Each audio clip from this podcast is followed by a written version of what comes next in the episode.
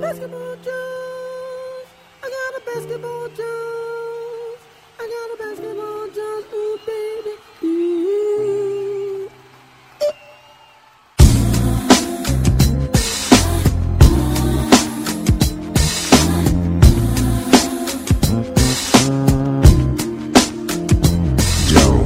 Uma série já foi fechada. Pelicans varre o Portland de maneira inesperada. Joel Embiid tá de volta e voltou cumprindo o que prometia. Isso e mais hoje no Basketball Jones.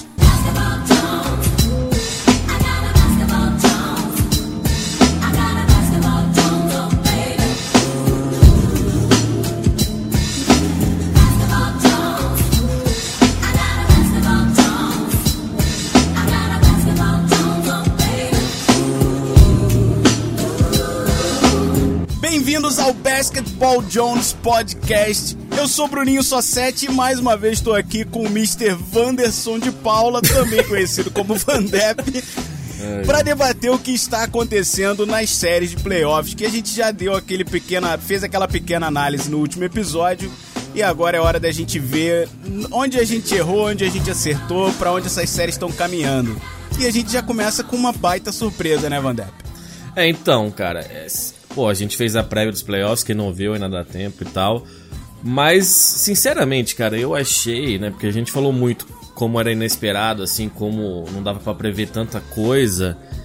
E, assim, é, muitas séries estão menos interessantes que eu esperava. A própria Portland, que você tá falando de Portland e New Orleans, a pornô, né, a série pornô já acabou, É, exatamente. já foi finalizada. E, pô, eu me decepcionei um pouco com, com bastante até com Damian Lillard e CJ McCollum, que principalmente nos dois primeiros jogos em casa jogaram mal. É, o time tinha, obviamente, dava pra ganhar do, do Pelicans, por mais que assim, cara, eles eram o número 3, né? O seed número 3 e o Pelicans eram o 6, era. Mas a diferença de jogos era muito pequena. Então, todos esses times, do, do Blazers até o próprio Minnesota, a diferença de técnica é, é pouca, sabe?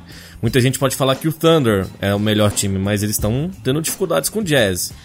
Então, cara, não foi, foi uma surpresa ser uma varrida. Você próprio escolheu o Pelicans, né? Você falou que não, não viu ser menos de sete jogos. Exatamente. Então- Eu cravei que seriam sete jogos, mas eu pelo menos falei Pelicans saindo no final. Exatamente, eu falei o Blazers porque eu acreditava nesse backcourt. É, são 10 derrotas seguidas do Blazers nos playoffs, né? Que eles foram barridos pelo, pelo Golden State no ano passado e no, não me lembro ano anterior eles perderam os últimos dois. Então 10 derrotas seguidas. Eu não sei se eles precisam fazer alguma mudança. A gente já falou do Nurkic aqui também, que é um bom jogador. Na verdade, você chama de Gobert, não, de Gortar, né? Qualquer big Eu man europeu é todo Gortar. mundo de Gortar, Qualquer né, big man europeu pra você é o Gortar. O Gobert se chamou de Gortar também, enfim. Exato. É, mas eu não sei se esse time precisa de uma mudança. Eles estão, assim, medianos há, há- anos, assim, bons. Né, a gente tá falando do Blaze, a gente pode falar um pouco mais do Pelicans, que, que é mérito. Eu acho que é mais mérito deles até. É, era o que eu Entendeu? ia dizer. Então, é, não sei, não sei o que o Blazers precisa fazer, sabe? Eles, eles tiveram, eu acho que eles atingiram um auge muito cedo, né? Porque eles ganharam, sei lá, quantos jogos foram uns 14, foi, foi uma coisa absurda, né? E aí deu um declínio na hora dos playoffs. Muitas vezes os playoffs é quem chega melhor, né? E, o- e o Pelicans tava vários- jogando vários jogos competitivos pra se classificar, né? Então, talvez chegou com uma mentalidade melhor e tem o- não só Anthony Davis e o Drew Holiday, que a gente tem que falar dele, mas o Rajon Rondo, que nos playoffs o cara é diferenciado, mesmo, muita Playoffs experiência. Rajon Rondo, né? É, cara? exato. Playoff Rondo é outra coisa. Então, não sei o que, que você achou. É, esse é aquele. Eu acho que você começou falando bem. Foi um upset, claro, porque, né? O, sexto ganhou o terceiro, mas tava muito próximo, muito apertado. Não era aquelas coisas que seria surpreendente se o Pelicans vencesse. A surpresa foi ser em quatro jogos e ganhando de maneira forte, né? Consistente. Tipo, não foi que, ah, por acaso ganhou um jogo, foi pro overtime venceu É, sem exato. querer numa bola. Não, cara, ganhou com, com verdade. Convicção, né? é, convicção. É, com convicção. Boa, boa palavra que não tava vindo na cabeça. É por isso que eu... e você falou que decepcionou um pouco com o CJ McCollum e com o Lillard. E eu vou te falar que eu me surpreendi mais com o Rajon Rondo e Drew Holiday. Porque eles anularam esse backcourt do Portland. O, o Lillard não tava conseguindo fazer nada, tava sendo anulado. Então eu acho que esse foi o grande segredo da série. A gente, quando analisou, disse exatamente que seria né, a briga do backcourt com, a, com o Big Man do outro lado, que seria o AD, e o backcourt do Portland foi anulado, que seria, claro, a peça mais forte que eles teriam. Né? O, o Rajon Rondo, a gente já viu ele nos playoffs algumas vezes. Ele nos últimos anos estava meio que né, no tropeço, meio que não sendo lá aquele cara. Até porque mudou muito a, a, posição de point guard e um point guard que não é tão pontuador assim acabou sendo um pouco deixado de lado e a gente já achava que isso estava para acontecer com ele. Mas ele encontrou o lugar dele agora, né, cara? E ele nos playoffs é outro cara. Teve cena, eu até vi, acho que foi no The Jump, Hum. Que eles pegaram uma câmera bem focada no rosto dele e ele cantando a jogada do Portland antes mesmo da jogada ser setada, antes mesmo de ser organizada, né? Então ele é um cara que chega nos playoffs, ele vai estudar o time adversário, ele conhece todas as jogadas, ele conhece todas as nomenclaturas dos, dos adversários. Então quando alguém tá chamando uma jogada, ele já identifica o que é, organiza o seu time para defesa. Então isso faz realmente uma, uma diferença grande, né? O AD eu pedia que ele fosse né, o AD Superstar, que é a promessa, e ele foi, não à toa no último jogo, ele fez 47 pontos e, sei lá, 11 rebotes. 41 do Drew, Drew Holiday. Holiday. É, 41 Exatamente, do Drew Holiday. o Drew Holiday pra mim foi a grande surpresa. Tem gente que tá falando que ele já vem jogando esse tanto durante toda a temporada. Eu confesso que me surpreendeu ainda. Para mim, nos playoffs, ele deu uma, uma subidinha de nível aí. É um puta defensor né? Não à toa, como eu falei, anulou o outro lado, o backcourt do outro lado. E no último jogo setou o career high dele, 41 pontos. E o engraçado, curioso, foi que o AD arremessou 62,5% e ele arremessou 65,2%. eu Nossa. achei isso curioso. Mas eu acho que foi isso, cara. Drew Holiday eu acho que foi o grande nome, não? É, foi, mas. Em termos de surpresa, não foi o melhor jogador, né? É, o Drew Holiday é um jogador que vem prometendo já há uns anos, já, já tem uma expectativa nele. Eles até trocaram o Buddy Hilde, que era um jogador mais jovem, que, que foi para Sacramento na troca com o DeMarcus Cousins. Mas de fato, ele tá fazendo o nome dele, assim. É, um, é aquele jogador que você sempre fala que de vez em quando tem um jogo muito bom e que chama atenção, mas o próprio Pelicans, é, o foco sempre foi no AD, né? Então a gente, principalmente quando o Cousins estava jogando, a gente é, pedia mais o Drew Holiday. Porque ele complementa muito bem esses dois jogadores. Mas o Rondo, eu acho que é, que é a chave, cara. O, o, o, o Drew Holiday tá, tá muito bem, mas o Rondo distribuindo o jogo, o entendimento dele não só do, sei lá, do jogo em si, mas com o Anthony Davis, sabe? É, é muito alley-oop, é muito, muito lobby, é, então... Ele, ele joga para qualquer lugar perto do aro. Exato, é, é, então. é dunk, né, velho? Então, mas para quem não lembra, ano passado, o Celtics era o número 1, um, o Chicago era o número 8, né, no leste, e o Ronald estava no time do Chicago, e eles venceram os dois primeiros jogos fora de casa, lá, lá em Boston, e aí ele se machucou e, e o Celtics ganhou os próximos quatro, entendeu? Então, você via a diferença que ele fazia, o, o Celtics, que, quer dizer, o, o Bulls que tinha o, o Dwayne Wade e o Jimmy Butler e tal. Então aquele time era muito bom. O próprio Mirotic entrou muito bem nesse time, que no começo do ano teve uma briga com o Bobby Portis lá no, no Bulls, né? E aí foi, rolou essa troca, ele encaixou que nem uma luva, porque ele é um jogador alto, que também sabe meter muita bola de três, tem um jogo no garrafão também muito bom. Então esse time tá encaixadinho, saca? Tá bem encaixadinho. E eu fico curioso, não sei se eles vão. Provavelmente, né? A gente vai falar também do. Um, não, não tem muito que falar de Warriors e Spurs.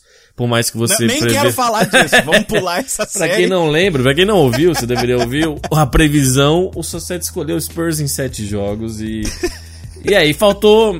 Assim, não sei se você quer falar mais uma coisa do Blazers e do Pelicans, mas para mim, nessa série do, do Spurs e do Warriors, tá faltando muito volume ofensivo pro time de San Antonio, tá ligado? Eles simplesmente não tem como. É, fazer mais pontos que os caras, saca? É, é, se, eles são bem, bem ofensivamente, às vezes são, são sólidos defensivamente, são. Mas não tem muito como eles marcarem mesmo o, o Warriors sem o, sem o Stephen Curry, mesmo sem o Stephen Curry, saca? E, e claro, sem Kawhi Leonard esquece, cara, porque Kawhi Leonard é uma presença absurda lá que, que poderia ganhar um joguinho ou dois pros caras, mas, né? A gente tá gravando isso aqui já no domingo, a gente vai lançar hoje, então não sei quando vocês ouviram. E é muito provável que vocês estejam ouvindo e já tenha rolado a varrida dos Warriors. Não sei o que você É acha. bem provável, é. É, eu, quando, eu, quando eu fiz a minha previsão, eu falei que seria o Spurs em sete jogos, mas eu disse que não tinha explicação lógica pro que eu tava dizendo. Era só aquele feeling que eu tinha, porque eu, eu não quis dizer em momento nenhum que o Warriors seria menos time do que o Spurs ou tivesse num momento pior, né? E o, Dray, o Draymond Green, depois do primeiro jogo, ele falou, ele numa entrevista, ele falou uma coisa que eu acho que se direcionou um pouco pra mim, né? Eu acho que a galera esqueceu um pouco do que a gente é capaz. E tem um pouco disso mesmo, porque Tem. o Warriors é aquele time que sem o Steph, a gente já falou isso aqui algumas vezes, ele acaba perdendo um pouco a identidade, acaba indo muito pra mão do KD e virando um pouco hero ball. E chegou nos playoffs isso não aconteceu. Ele voltou a ser o Warriors de sempre, distribuindo bem a bola. O KD, ele consegue servir muito bem os outros jogadores, né? Então, quando você não tem um playmaker definitivo como é o Steph, ele assume bem essa função. E agora nos playoffs em que isso é exigido dele, ele tá entregando, né? E o Spurs, cara, a chance que o Spurs teria de de repente oferecer algum perigo seria com os bigs, né? Seria com o Lamarcus Aldridge e com o Paul Gasol. O Paul Gasol já tá meio que pra, né, aposentando, não pode oferecer muita coisa, mas ele ainda tem muita técnica, ainda pode pegar o que alguma coisa de rebote. Só que aí entra uma questão, porque na minha visão de basquete, se um time tá indo muito pro small ball, a punição que você tem que dar é colocar um centro bom, né? E o Lamarcus Aldridge vem jogando até bem essa série. O Paul Gasol nem tanto, mas do outro lado, o JaVale Magui tá sendo uma puta surpresa, porque ele tá jogando o que não jogou durante toda a temporada regular. Eu acho que todo o time entrou naquela cabeça de playoffs. Eu acho que todo mundo melhorou um pouco o jogo. O JaVale Magui tá sendo uma puta surpresa para mim, porque ele tá defensivamente, ele é muito atlético, né? Então ele tem muita possibilidade de defender bem. Então ele tá sendo um jogador para mim fundamental para quebrar essa única arma que talvez tivesse aí o time do Spurs. E vai ser varrida, né? Eu acho que não tem nem para onde argumentar. Por, por, mais que eu tivesse aquela pontada na orelha dizendo, oh, vai ser Spurs, eu tava totalmente errado. Uhum, uhum. É, então, o Javel Magui é o tipo de jogador que se você botar num time ruim, é, bota no Suns, ele não vai fazer nada, tá ligado? Tipo, ele vai fazer muita pouca coisa, ele é um cara bem estabanado, né? Ele tanto não é para acaso que ele é o rei do Shaq na Full, pra quem não conhece É. o programa do Shaq. Ele é, ele é, mas ele é um cara muito longo, assim, né? Grande. Ele tem, um- ele é atlético também, ele consegue pegar rebote, subir, pular bastante. Então ele encaixa com o que esse time do Warriors precisa. Isso é meio óbvio, assim, né? De, de, e pelo menos ele tá produzindo muito mais que o Zaza Pachulia, que começou a temporada como titular, é, como pivô titular do Warriors. Mas sabe, cara, pra mim, eu acho que esse, essa série foi boa pro Warriors, mesmo com a varrida. Porque eles meio que acordam, opa, isso aqui é playoffs, opa, estão pegando o Spurs. Porque tem muito respeito pelo Popovich, que infelizmente perdeu a, a esposa também, né? Vale a pena a gente deixar aqui no- la- nossa lamentação, porque ele é um cara muito querido pela, por todo mundo na NBA e tal. Mas então tem o respeito do Warriors pelo Spurs, pela entidade do Spurs, que tem que respeitar mesmo, velho. Eles ganharam muito título nos últimos 15, 20 anos. Então, eu acho que eles deram uma acordada, sabe? Saíram daquela, daquele modo de conforto, de ah, estamos na temporada regular aqui, nenhum desses jogos importa, porque a gente vai ser segundo de qualquer forma. E opa, pegamos o Spurs, dá pra ganhar. E depois vai ter. Vai pegar ou o Jazz, né? Ou o próprio. Não, o Jazz vai pegar. Não, Eles vão pegar o Pelicans, é, desculpa. Vai pegar vão o Pelicans, exato. Sim, já me corrigindo. E mesmo assim, eu acho que, que, que para eles é um bom matchup, assim. O Pelicans também teve a varrida, mas eu acho que pro Warriors vai ser um bom matchup até provavelmente jogar contra os Rockets. Então, realmente, cara, essa série não tem muito o que falar, saca? É, é meio previsível, por mais que, que nem você falou, você escolheu o Spurs. Os jogos estão meio chatos de ver, porque San Antonio Tá pode bem começar chato. bem. E é, o Spurs a gente já falou que a gente não gosta de ver, por mais que muitos puristas, né, falam, não, é super legal, e é legal, e entendo. Eles pegam jogadores medianos e os transformam em jogadores muito bons, quer dizer, num, num sistema que dá certo. Não é por acaso que tantos assistentes do Popovich acabam sendo treinadores, né? O próprio o próprio Brett Brown que está em Filadélfia fazendo um ótimo trabalho já foi assistente dele, o Bulldozer que está em Atlanta, que entrevistou até pro trampo no Phoenix, o Phoenix não quis, felizmente, não... e tem mais dois que são assistentes dele que estão... Então o, o Popovich tem essa, né, ele tem uns técnicos muito bons, conseguem é, botar, botar esse sistema de jogo para rodar, mas não, tem como competir com os caras. Então, não sei se tem alguma coisa mais que você queira falar sobre essa série, cara. É, não, só, só dizer uma pequena antecipada, porque a gente sabe que vai passar o Warriors, né? Uhum. Você falou que é um bom matchup contra o Pelicans. E de repente o Pelicans pode oferecer um certo perigo. Eu não vou falar muito nem fazer previsão agora, vamos deixar mais para é. frente.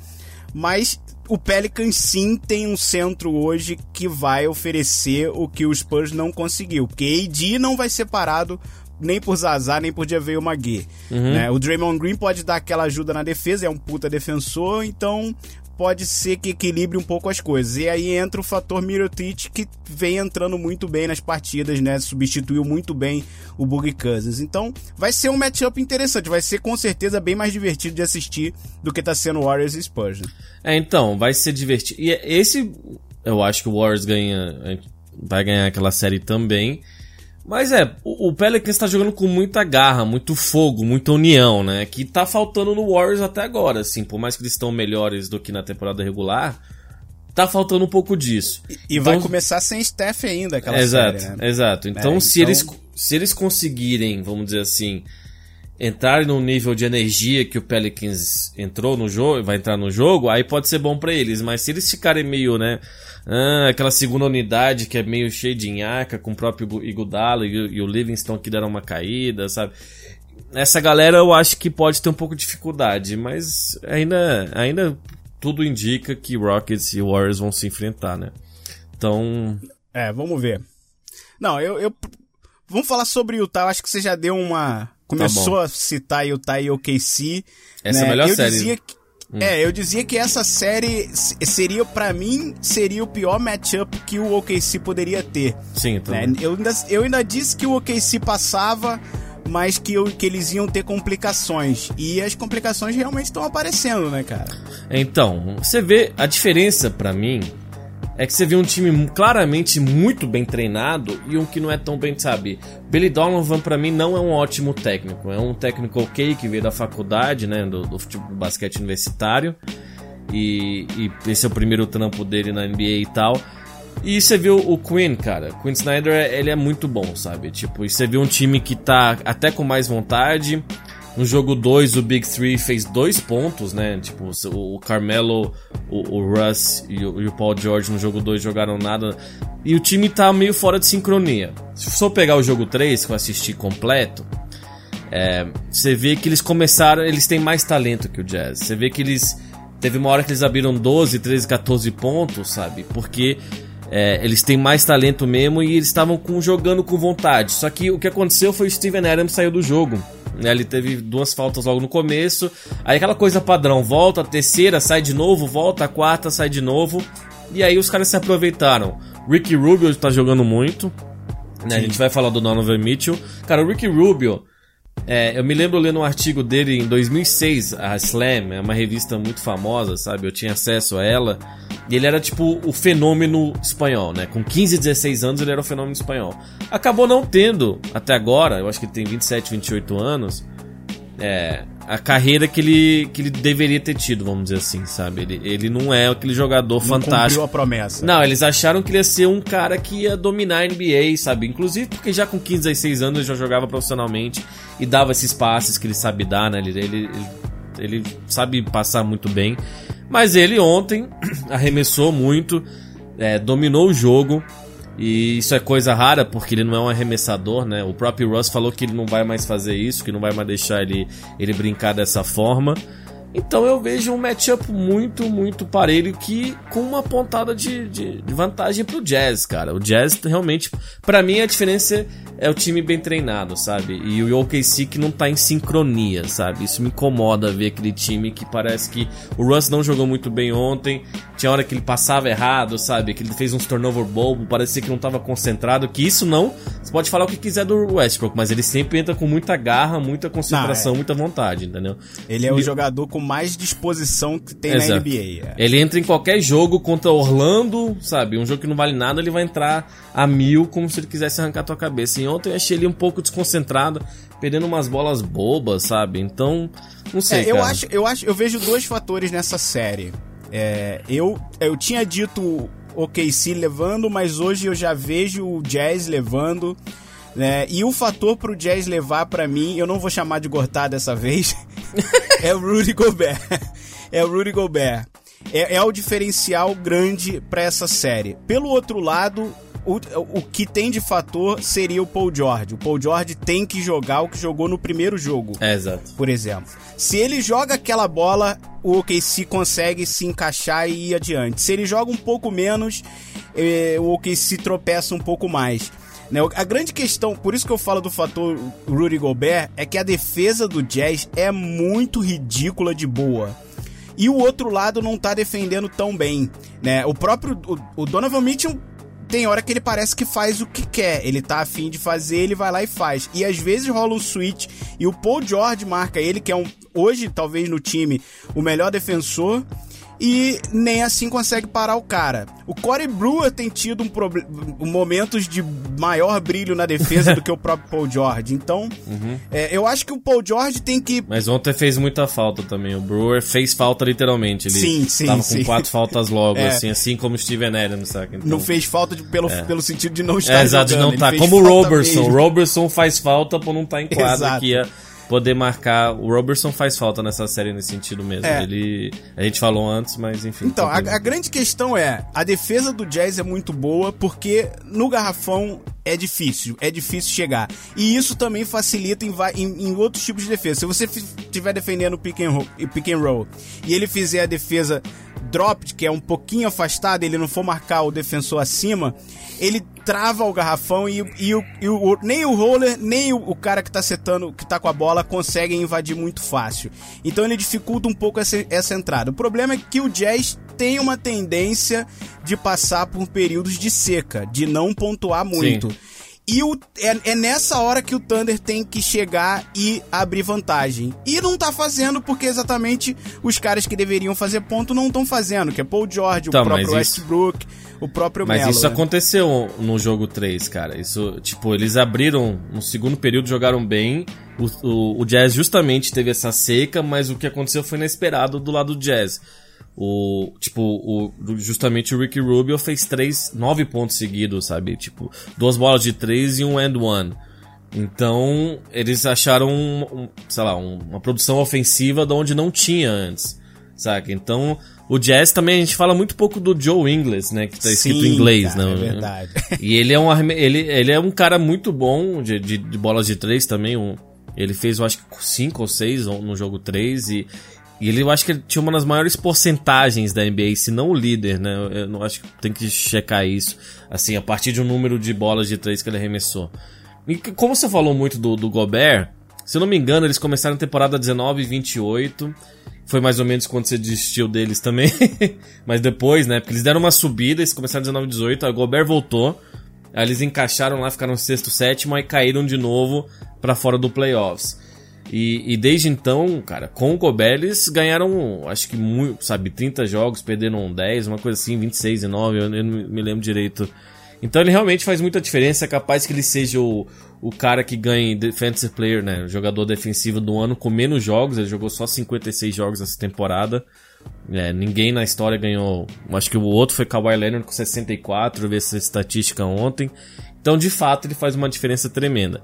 Eu acho que, que nesse, pra mim o Paul George tem que ser melhor. O Melo, o Melo tem sido até um pouquinho melhor que esperado. Às vezes ele tem um- uma produção ofensiva boa também. Mas o Paul George, né? O Russ tá fazendo, tem, tem seus momentos, tá fazendo o que ele faz, distribui a bola bem.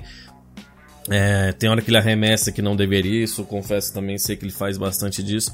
Mas o problema eu acho que tem sido mais o- a falta do Paul George, esse time que parece que não. Às vezes parece que não gosta muito de jogar junto, sabe? Eu não sei o que, que é. Por mais que você veja nas entrevistas, eles se zoam muito, sabe? Eles brincam muito um com o outro, o Russ com o Melo e tal. Em quadra parece que eles estão meio na nhaca, assim. Tem rumores que justamente eles não gostam do, do Billy Donovan. Então não sei se eles perderem essa série se vai ter uma mudança, sabe? Se você pega um Fisdale, que eu quero muito que vá pro Phoenix, é, ele, ele entra como técnico desse time ano que vem, cara, seria principalmente se o Paul George ficar, né? Que a gente não pode esquecer que, É free agent. ele é free é. agent. É, mas eu vou te falar, o- eu não, não levo tão a sério esse rumor, não, porque. Tudo bem, às vezes existe o fator de você querer derrubar técnico e você vai fazer um pouco de corpo mole. Mas o time com o talento que tem individual, eu acho que ia brigar mais pra tentar se encaixar e tentar disputar o título. Não, né? não, não. Eu não acho que eles estão tentando derrubar ele, não, não. Não acho, não. Eu acho que eles não. Só é algo natural, tá ligado? Tipo, a falta de. Ah, sei lá, de, de vontade, às vezes, que eles têm no jogo, velho. É, eu acho não só é eles que é um mau treinador algo planejado. ponto, né? Então, exatamente. Não acho que eles estão querendo derrubar ele, aí estão fazendo corpo mole. Uhum. Juro que eu- isso eu tenho certeza que não. Os caras são bem profissionais nesse sentido. Mas às vezes o técnico consegue extrair algo deles, entendeu? Não consegue fazer. Aí também montar um esquema de jogo que encaixe com o talento de cada um, né? O Melo teve que virar mais um spot-up shooter, né? O cara que recebe a bola e arremessa, em vez de. Era muito isolation que ele fazia a carreira Sim, inteira, é. né? Você dava a bola pro Melo, ele ficava lá no baseline, a ficava com a seleção, bola né? uns 15 segundos. É, A exato. seleção ele É, jogava sele- mais como um spot-up, fazia muito pick and roll ali, 3-1, Sim, 2-1. ele tem quatro medalhas de ouro, se eu não me engano, o Carmelo Anthony. Então, ele jogou muito tempo no, no time americano, inclusive no Rio. Mas é, cara, é, pra mim o Steven Adams ter saído desse jogo 3 foi um dos maiores fatores. Porque quando ele tava em quadra, é, o time tava bem. E eu também, isso aqui é diferente, mas me incomoda um pouco às vezes, cara. O cara pega, tem duas faltas logo no começo, tem que tirar. Três no segundo quarto, tem que tirar, sabe? Às vezes arrisca um pouco, sabe? Parece que os técnicos inclusive o Billy Donovan, muito automático esse negócio de não, tá, tá com três faltas nesse tempo do jogo, eu tenho que sacar ele do jogo. Aham. Às vezes, experimenta, sabe, o time tá bem nesse momento, deixa ele lá, se pegar a quarta falta, você lida com isso, É, eu- entendeu? cara, eu- Mas não quebra o ritmo do jogo, eu não gosto disso, de ser mó tomar duas faltas, primeiro quatro sai, uma É, fa- três eu faltas não no segundo podia sai, concordar quatro... mais, porque Sabe, tem- isso me incomoda. Eu tava vendo o jogo ontem e fiquei agoniado. Não tira o cara, velho, sabe? Porra. Não, tem situações que você vê que o cara tá realmente com uma tendência de fazer muita falta. Exato. Mas se tem situações que são faltas meio que ocasionais, às vezes é aquela faltinha boba, então deixa o cara jogar mais. Ele sabe que ele vai ficar pendurado, ele não vai querer ficar fazendo falta. Concordo contigo. Tem hora que às vezes quebra o ritmo do jogo e- desnecessariamente, né? Agora é, então, só pra eu gente achei que foi o que aconteceu. Pode falar. Pra gente encerrar então essa série, eu nem vou falar tanto, porque eu acho que aí a gente abre pra falar de outras séries também. O Donovan Mitchell tá mostrando que essa questão de precisa de experiência pra playoff é um pouco overrated, né? Porque dá pra chegar como rookie e se sentir à vontade nos playoffs, né? Eu falo que dá pra gente começar falando dele, mas abrir pra outras séries, porque a gente tem o Ben Simmons que tá no mesmo barco, tem o Tatum também que não tá sentindo tanto o peso dos playoffs, né? E o Donovan Mitchell era, foi aquele cara que foi o diferencial na temporada regular, basicamente foi ele que levou o time aos playoffs, e agora com essa melhora do Mark Rubio e com né, a consolidação Ricky aí do Rubio. Gobert, que- Pe- exato, com a consolidação do, do Gobert que ficou, não, não- recuperou bem da lesão e etc, eu acho que o time encaixou realmente muito bem, né? E qual série você quer partir? Eu meio que já cantei a pedra pra gente falar um pouco ou de Filadélfia ou de Celtics. Né? Então, você quer mas, continuar é, do lado só- de lá, no, do É, então, só pra finalizar, eu acho que se você é o Thunder, o bom sinal é que, por exemplo, o Jazz jogou muito bem no jogo 3 e o, e o Thunder não jogou nada e o jogo foi parelho até o final, sabe? Pelo, não até finalzinho não, mas até o último quarto tava relativamente parelho. Então se o Thunder é, der uma apertada no jogo, eu acho que eu acho que eles conseguem fazer uma série. Vamos, vamos acabar o Oeste. A gente falou Ok. três séries do, do Oeste. Vamos falar de Minnesota, que conseguiu a primeira vitória em 14 anos nos playoffs, na Minnesota contra Houston.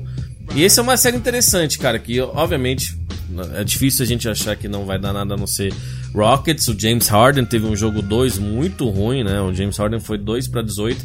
Essa é a meia diferença entre James Harden e LeBron, sabe? Se for se eu for falar de MVP, o LeBron fez tipo, 46 pontos, 10, 12 rebotes, nananã, e o time perde, tá ligado? Tipo, É. o, o Rockets vai. O Harden vai 2 pra 18 e o time ganha, saca? Então, é realmente é engraçado como o time do Rockets é.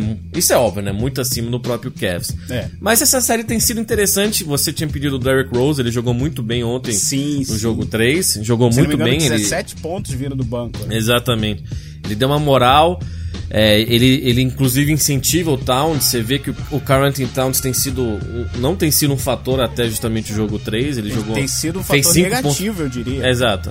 É, no jogo 2 ele fez 5 pontos, no primeiro ele fez 9, só arremessou 8, 9 vezes. É, sabe, ele tem que pedir mais a bola. O, o Towns tem que pedir mais a bola, senão eles não vão dar para ele. É um cara que, que, que, ainda oscila, né? A gente falou que, que gosta muito dele, do jogo dele, mas ele tem dado uma oscilada, sabe? Talvez a, o playoffs tem, tem dado um pouco a pressão nele, né? Sentido um pouco a pressão dos playoffs. Por mais que ele não tenha essa personalidade, ele tem uma personalidade forte também. Só que fiquei surpreso. Pelo menos no jogo 3 ele teve o duplo duplo dele, eles ganharam. Só que Minnesota ganhou o jogo 3, cara, com 7 caras jogando bem pra caramba, assim, eu acho que com mínimo 15 pontos, sabe? E acertando todos os arremessos, sabe? Estavam pilhados, estavam jogando com agressividade, usando né, a energia da torcida e tal. Então é, é difícil, não sei se eles vão é, manter, sabe? É algo que eu não, sei vai se se eles... repetir, né? Exatamente. Então é. eu vejo o Rockets ganhando em 5, como eu tinha previsto.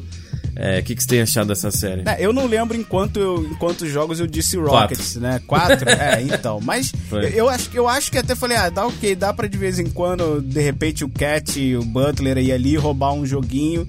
E eu acho que foi isso que aconteceu, cara. Foi realmente Também o Cat foi, jogar foi um pouco melhor. E, claro, como você falou, não só ele, né? O time deu eu acho que fez o que não vai repetir, se repetir nessa série. O time inteiro jogou bem, todo mundo jogava a bola pro alto e a bola basicamente procurava a direção da cesta.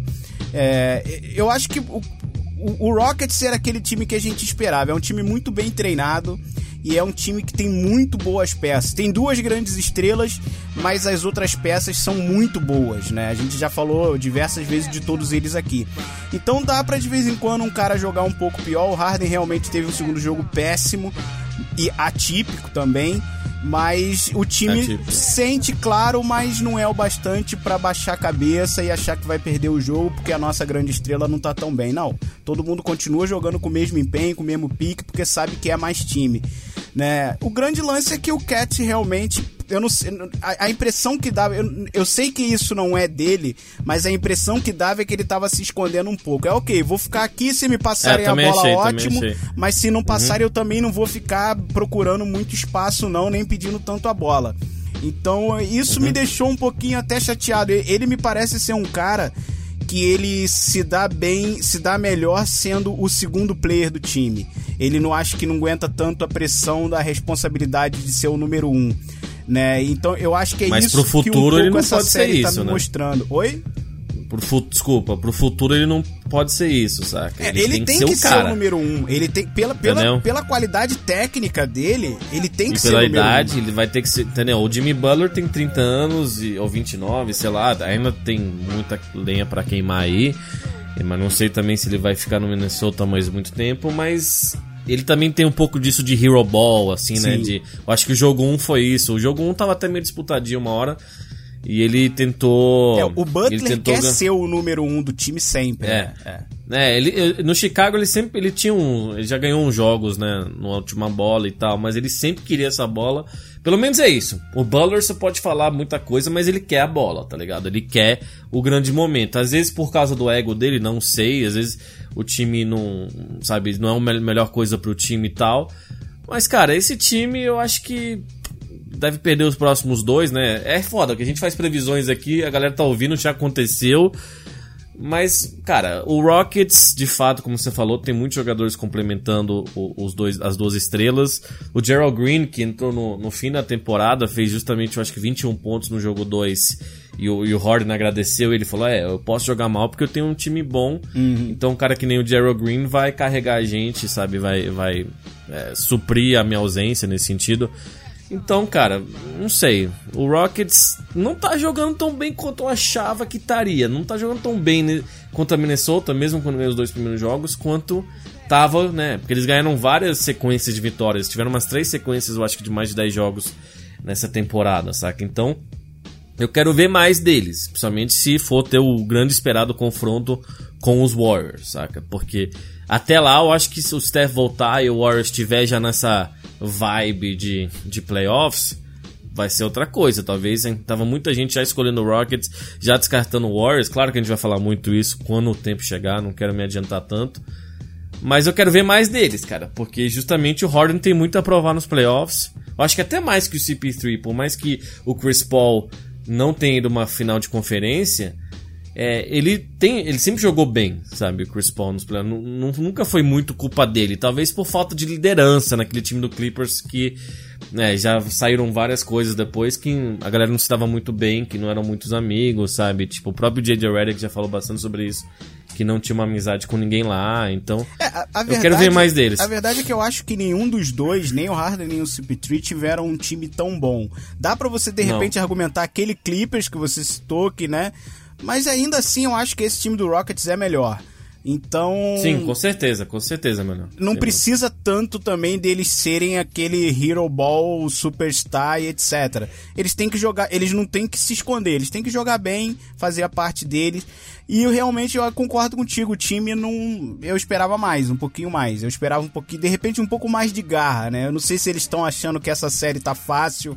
Verdade, E aí estão, de repente, ah, ok, vamos jogar uma bolinha aqui, vai pegar uma vitória tranquila. Mas não parece que eles estão jogando com mentalidade de playoffs ainda.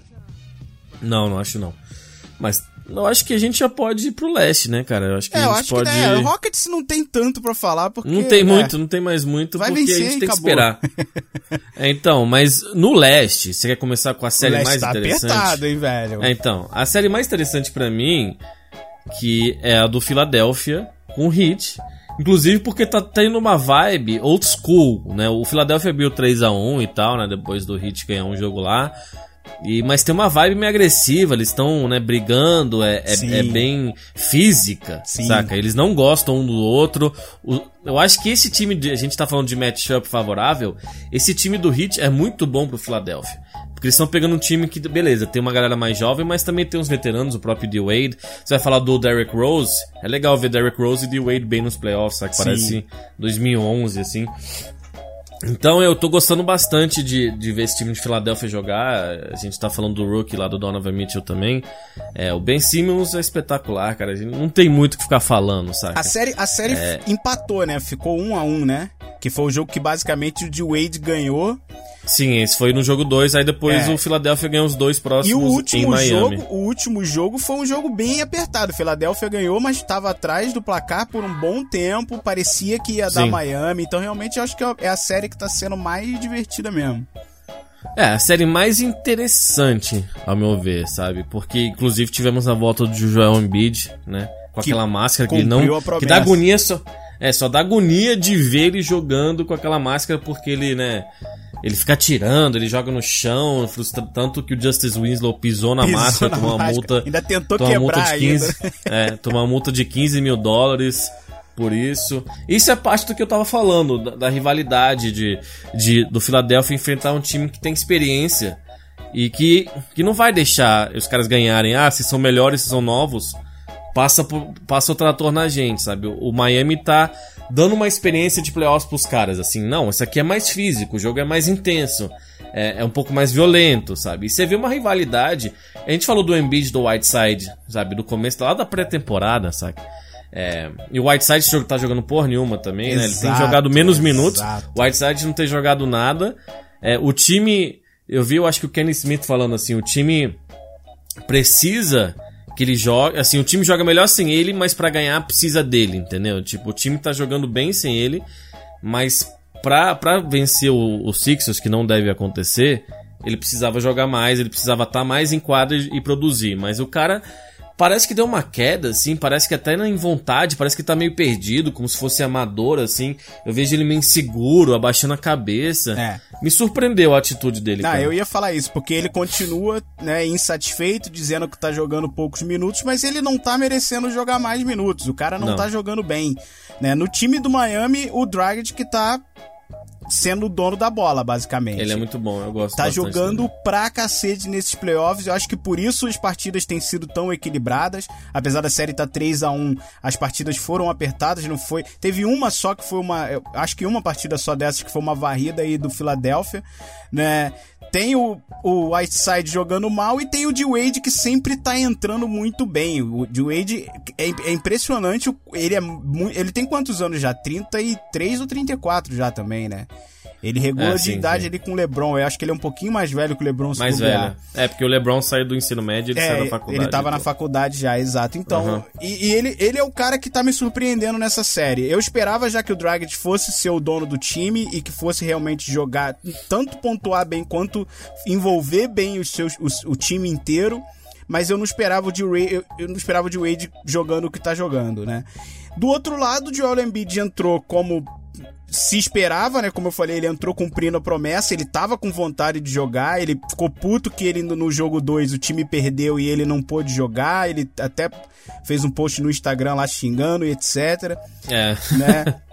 O Covington vem jogando bem, o Bellinelli vem jogando bem, então acho que o Sim. time inteiro do 76ers está com muita vontade. Foi o que a gente já falou no último podcast. Eles estão realmente é, como uma família, todo mundo com a mesma sintonia, todo mundo afim. E o Ben Simmons vem mostrando que é ridículo, o moleque é desumano. Ele foi o primeiro triple-double em playoffs de um rookie desde Magic Johnson e o primeiro triple-double por um jogador do 76ers desde Charles Barkley em 90 e pouquinho. Caralho, sério? Exato, acho que em 91. Ou É, seja, ele foi pro Phoenix em 92. Né? o moleque é ridículo. O moleque é ridículo. Não, ele, ele vê, vê esse cara jogando basquete, pra mim, é, é um prazer, cara. Por isso que a gente tá aqui, a gente comenta, a gente tenta ser imparcial, e a gente é. Eu acho que na grande maioria. A gente pode ter umas preferências de jogadores e de times, né?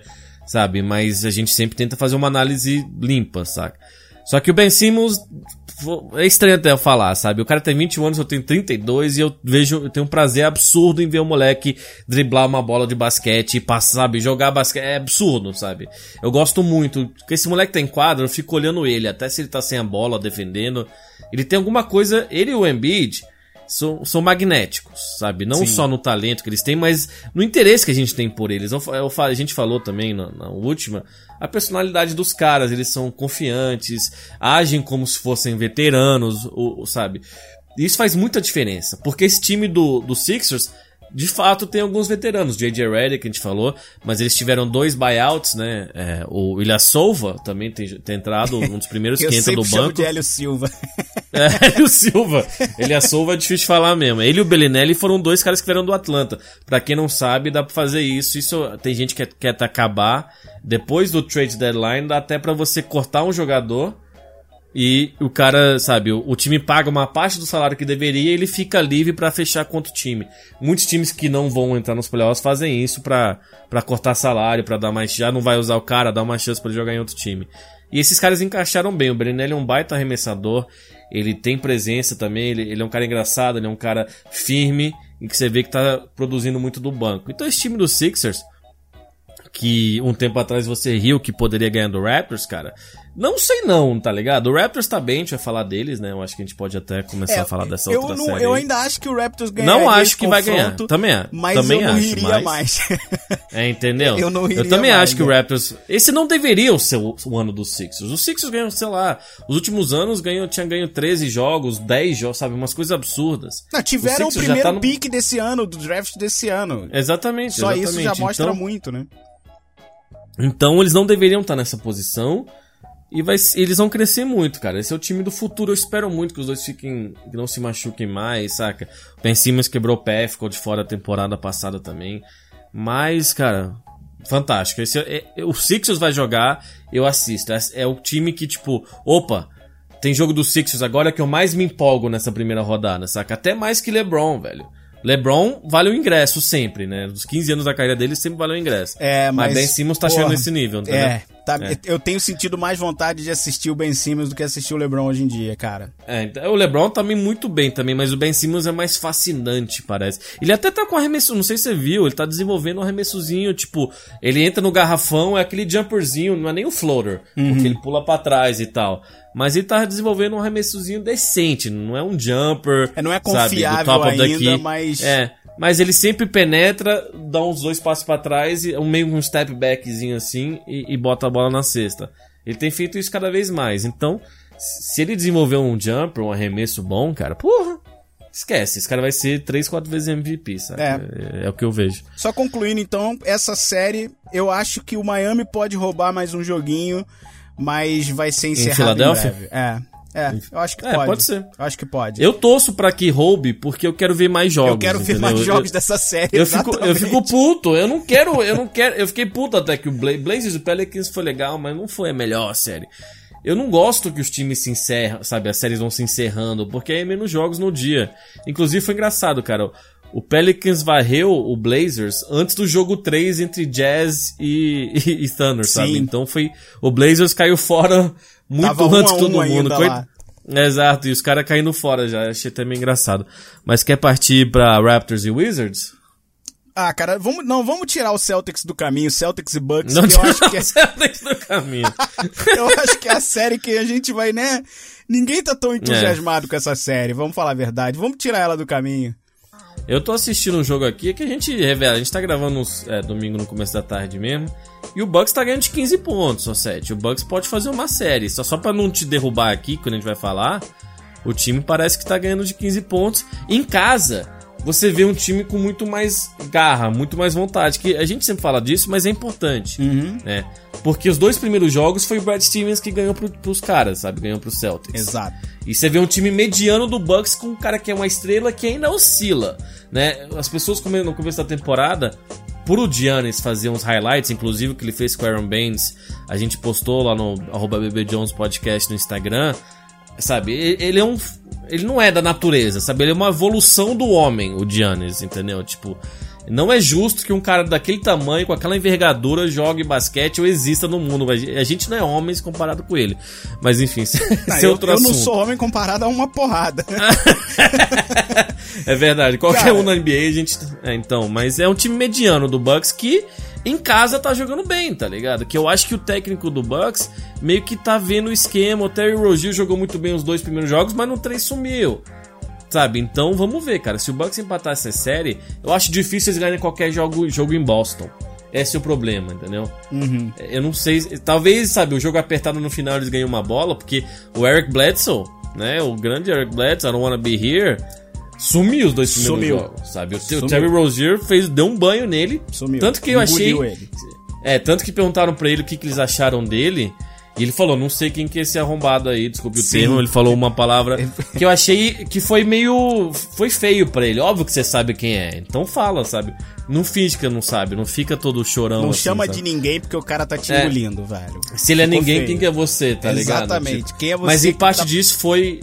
Foi o. O Roger chamou ele de Drew Bledsoe, sabe? Drew Bledsoe, pra, pra quem não sabe. Drew Bledsoe era um, um quarterback do time do Patriots, que, na- que machucou e entrou o Tom Brady.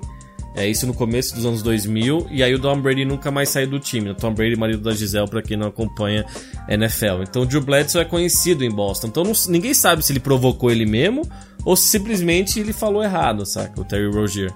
Mas é, essa série de fato. Uhum. É, se essa série aqui, eu vou te falar, eu vou te falar, eu acredito até que vai empatar. É, do- dos times que estão em quadra hoje, o Boston é um pouquinho melhor. Vale, o Boston não, o Milwaukee é um pouquinho melhor. Vale só a gente lembrar e sempre citar isso. Você falou, ah, o Brad Steven ganhou os dois primeiros jogos e não tem como discutir ao contrário, porque a gente tem que lembrar que esse time tá sem Kyrie Irving, sem Gordon Hayward, sem Marcus Smart, que não é nenhuma grande estrela, mas é um jogador importantíssimo para esse time.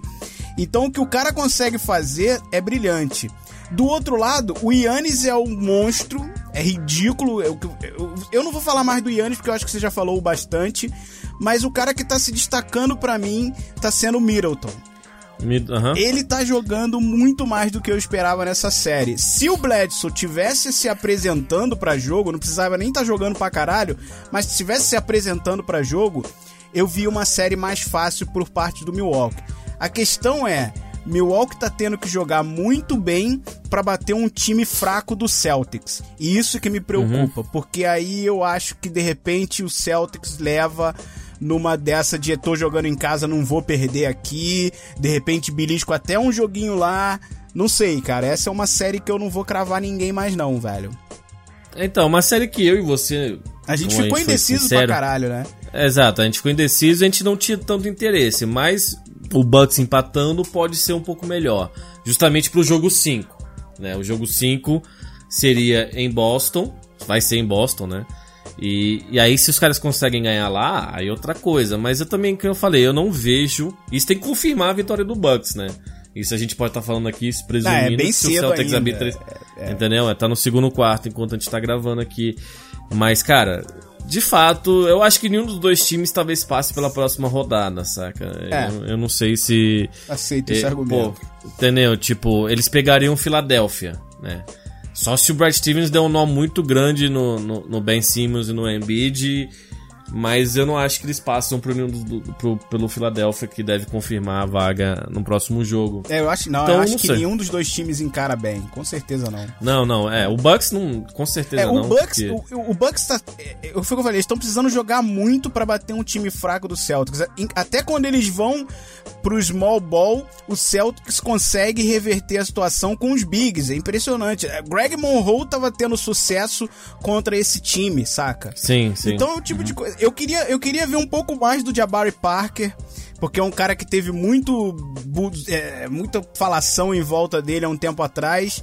E eu não acho que ele tá jogando o que deveria. É um, o time do Bucks é um time que no papel é, é melhor do que tá sendo em quadra.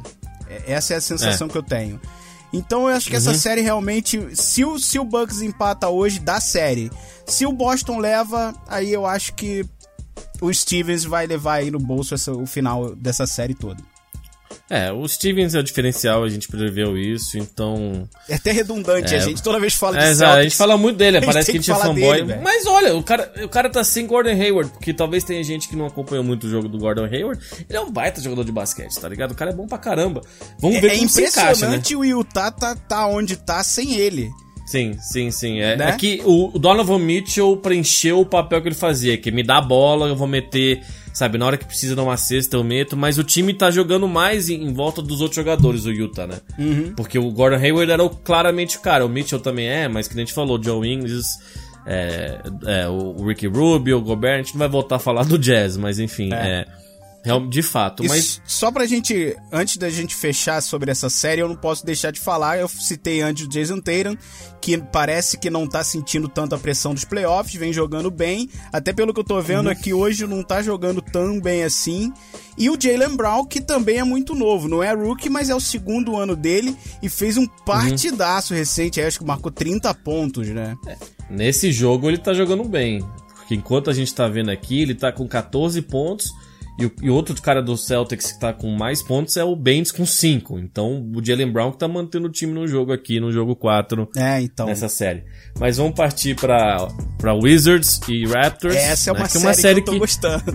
É, então, é uma série que me interessou, tá ligado? É uma série que eu falei antes que o Wizards é um time muito talentoso, muito cascudo. Cascudo não, porque cascudo parece que eles são vamos dizer, eles têm uma casca grossa, obviamente, né? Uhum. Mas eles, eles são muito sensíveis, eles brigam com o outro. A gente também postou no Instagram, né, uma cena do Gortar brigando com o John Wall e o Bradley Bill com a cara na toalha, querendo, sabe, fugir dali. Uhum. Mas é um time talentoso, cara. Um time talentoso que ganhou o jogo 3.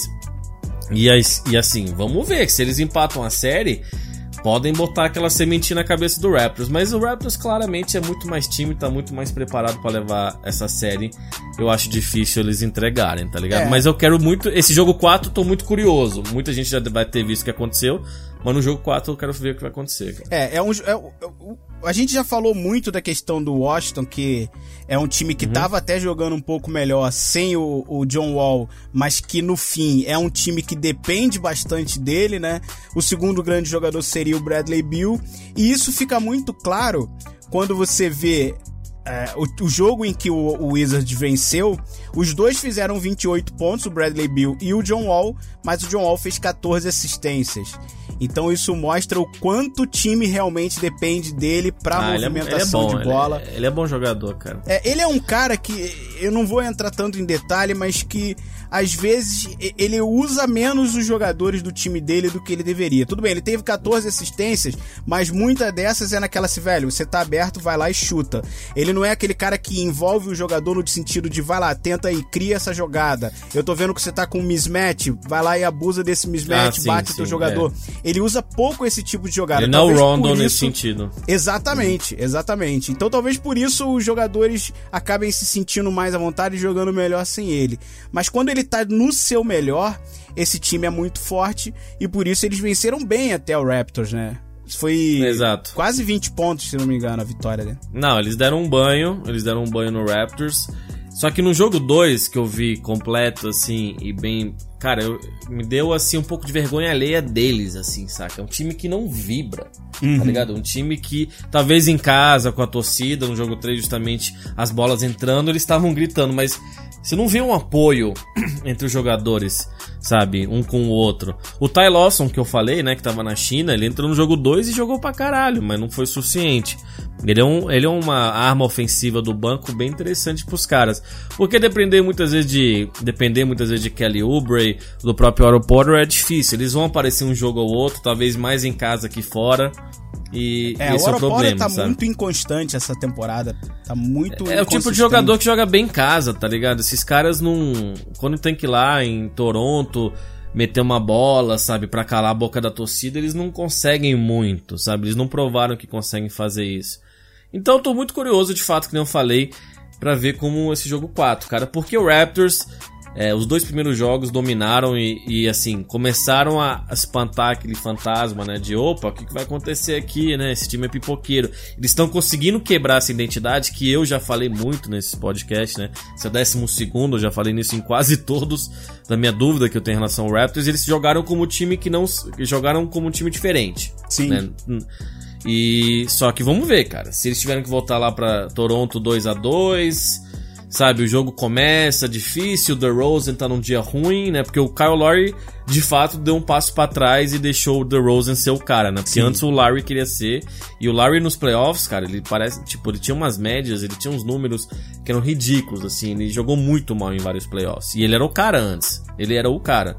É, eu acho que Então, ele vamos aceitou bem, porque o DeRozan vem num crescente, essa temporada, é, Sim, isso exato. foi visível, não é que essa temporada o DeRozan chegou jogando melhor do que a última. Ele evoluiu durante a temporada e isso foi muito bom de ver. E o Laurie aceitou bem o papel de segundo jogador. Se os dois estão jogando bem, esse time passa com certa tranquilidade aí pelo Wizards. Mas eu vou te falar que eu acho que o fator mais marcante pra mim desse time não tá sendo o backcourt, tá sendo o Valanciunas, cara. A importância É, dele, Eu ele- gosto dele. E o Ibaka tá muito bem também. o Ibaka tá jogando muito- bem, mas a- eu acho que a importância do Valanciunas é, é no, no vidro, é reboteiro Sim. ao extremo, é dominar No o vidro. garrafão de falar, velho, não vai, eu não vou deixar você pegar sem ter trabalho. E isso Uhum. traz mais posse de bola pra eles do que eles deveriam ter. Então eu acho que ele tá tendo um papel fundamental nessa série. Não à toa os dois jogos que eles venceram bem, dominando bem, ele jogou muito bem.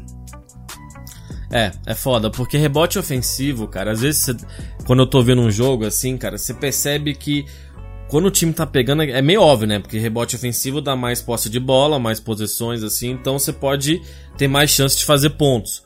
O próprio Jazz no jogo 3 fez muito isso quando o Adams estava no banco, saca? É, é um stat meio subestimado até, por mais óbvio que seja que, que isso é muito benéfico para um time pegar rebotes ofensivos.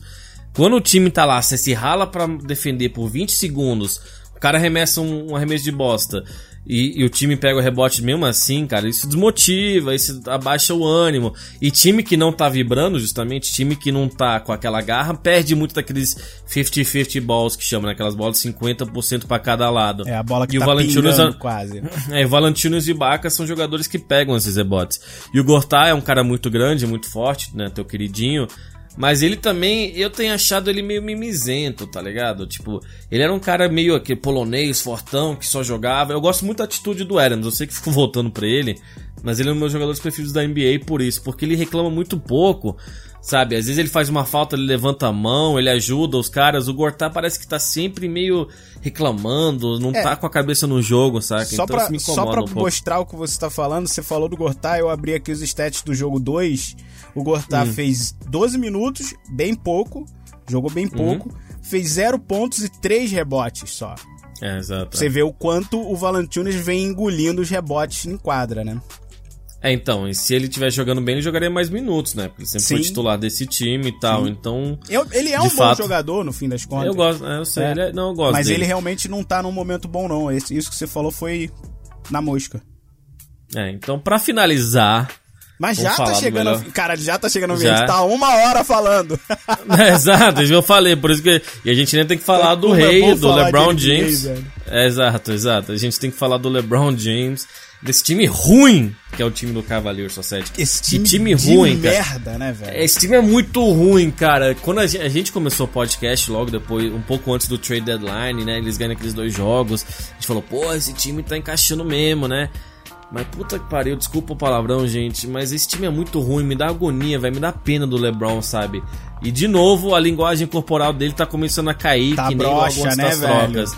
Mas não é culpa dele, cara, porque ele tá jogando muito, tá ligado? Eu Não, não ele culpo. Fez, porra, uma, um triple-double quase aí. Ou foi triple-double, É, 40 exato, e poucos não, pontos. Ele, tá, jogando tentando, pra né? caramba. Ele tá tentando. É, mas, mas, mas você vê o mano de Pereira do teu lado, o Kevin Love também tá, tem os momentos, mas, sabe, aquele time é ruim, cara. Que agonia que dá a ver, velho. Sabe, você vê lá o LeBron joga, joga, o time passa à frente, aí eles, pô, vão perder pro Pacers, que é um time ok, novamente também bem treinado pelo Nate McMillan.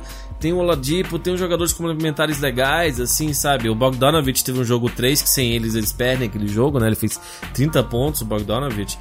É, mas mesmo assim, cara, porra, velho, eu tô com pena do homem, Não, velho. Eu a sei que eu gente- sou fã dele também, Se a mas- gente for olhar pra essa série, olhar o primeiro jogo, o primeiro quarto do primeiro jogo, a gente fica com pena do LeBron ao extremo. Tudo bem Hum. É. que foi até uma situação um pouco atípica, porque não tava caindo arremesso nenhum do lado de cá e caindo todos do lado de lá. O Oladipo jogou pra caralho naquele primeiro jogo.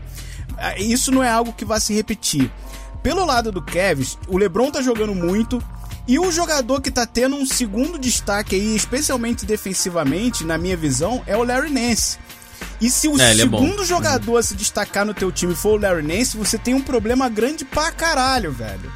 Exato. Sacou? Porque o, Kev- o Kevin Love realmente não tá sempre bem, ele tá oscilando muito, mas é um jogador que de repente pode definir uma partida. O George Hill, eu ainda não sei por que, que ele foi pra esse time do Cavs, ele não apresentou o que se esperava dele.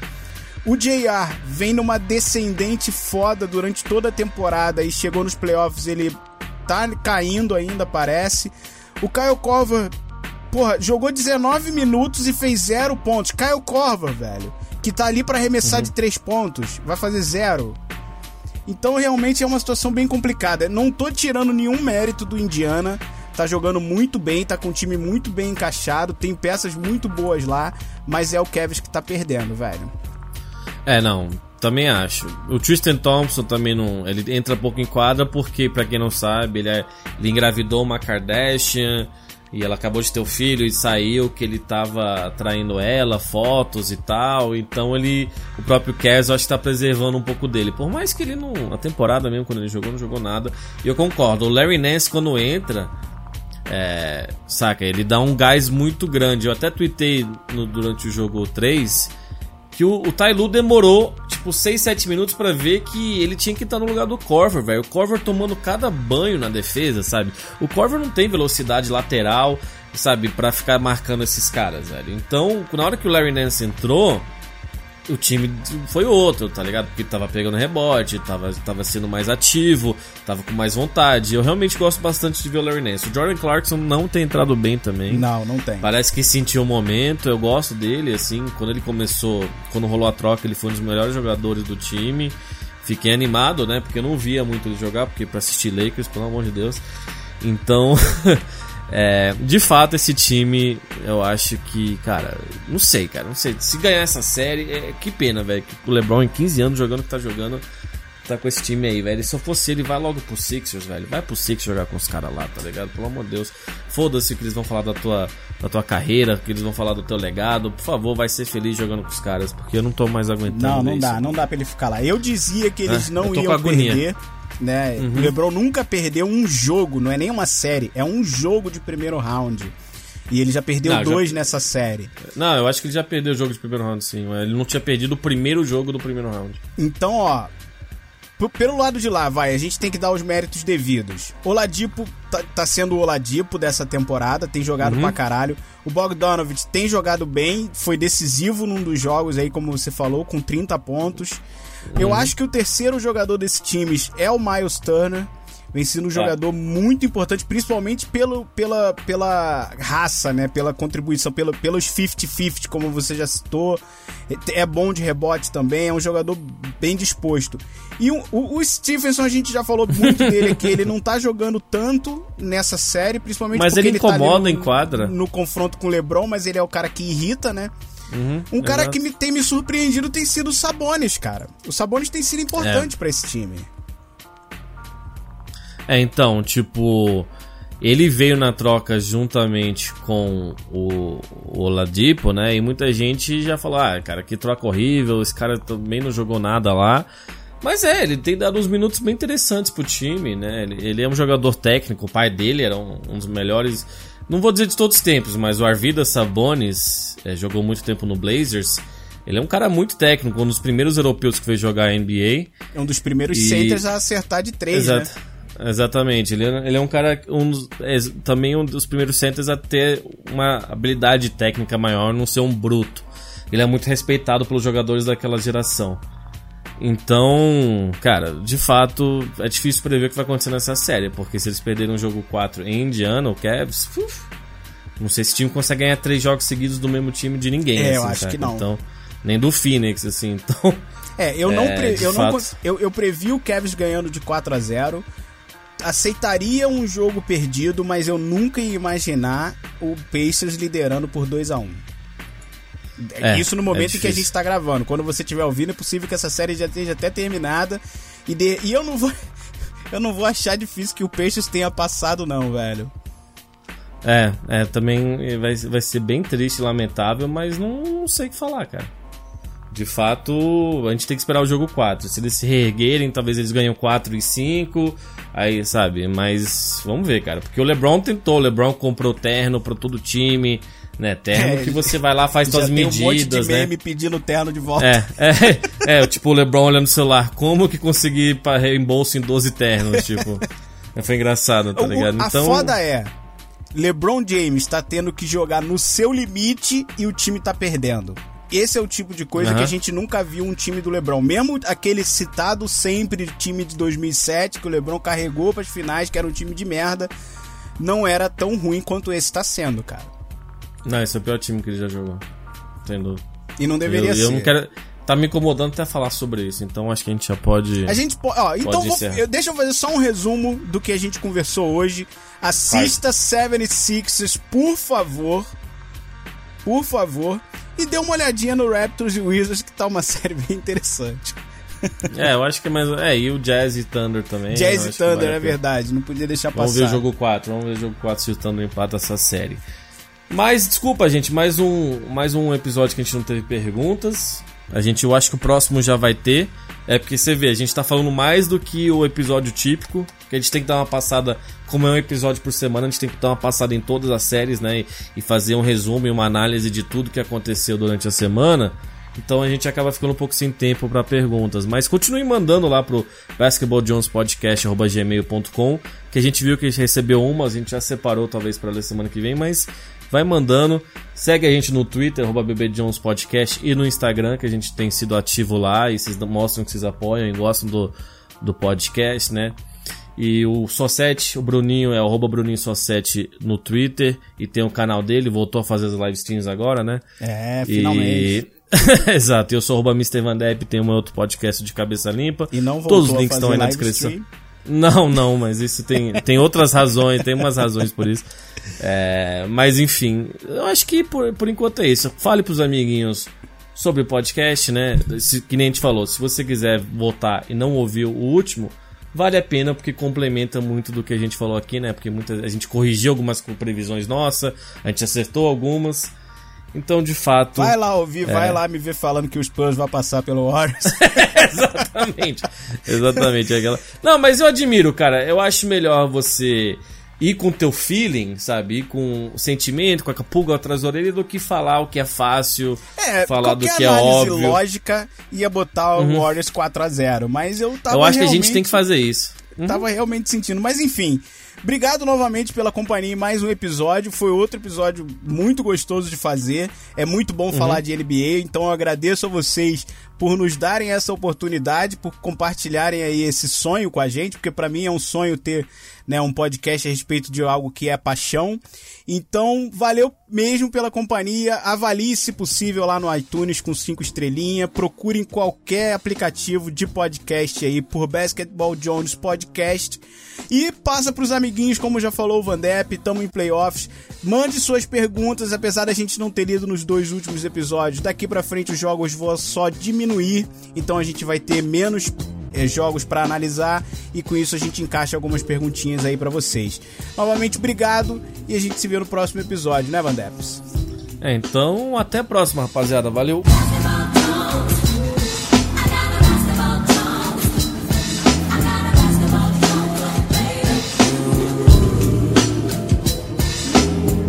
baby, baby. It's a crazy.